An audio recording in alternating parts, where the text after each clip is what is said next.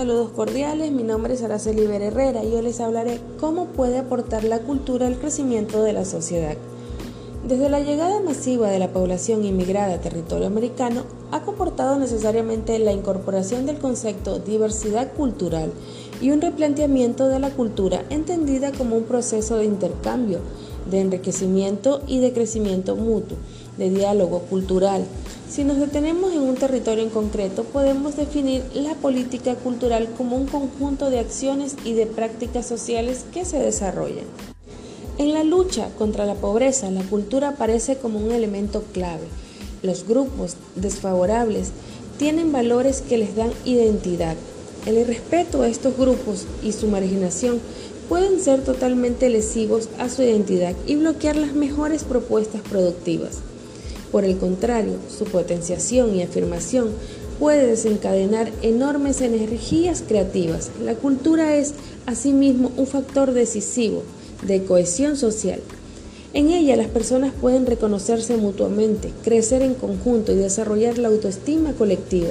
Preservar los valores culturales tiene gran importancia para el desarrollo, pero cuando ellos sirven como una fuerza cohesiva es una época en que muchas otras se están debilitando. La cultura cruza todas las dimensiones del capital social de una sociedad. La cultura subyace los componentes básicos considerados capital social como la confianza, el comportamiento cívico, el grado de asociatividad, las relaciones entre cultura y desarrollo. Son de todo orden y asombra la escasa atención que se les ha prestado. Aparecen potenciadas a revalorizarse todos estos elementos silenciosos e invisibles pero claramente operantes, involucrados en la idea del capital social. Entre otros aspectos, los valores de que se está portada una sociedad van a incidir fuertemente sobre los esfuerzos de desarrollo. Los códigos éticos de los empresarios y profesionales son parte de los recursos productivos de la sociedad. Sin estos códigos, valores afines al proyecto de desarrollo con equidad reclamando por amplios sectores de la población, lo favorecen, de lo contrario lo obstaculizan. Los valores predominan en el sistema educativo, en los medios de difusión y en otros ámbitos influyentes de la formación de valores. Pueden estimular o obstruir la conformidad del capital social, el que a su vez, como se ha visto, tiene efectos de importancia sobre el desarrollo puesto, ya que los valores ponen las bases de la preocupación del uno por el otro, más allá del solo bienestar personal y contribuyen de manera crucial a determinar si habrá avances, valores que tienen sus raíces en la cultura y son fortalecidos o dificultados por ello, como la solidaridad, el altruismo, el respeto y la tolerancia son esenciales para un desarrollo sostenido.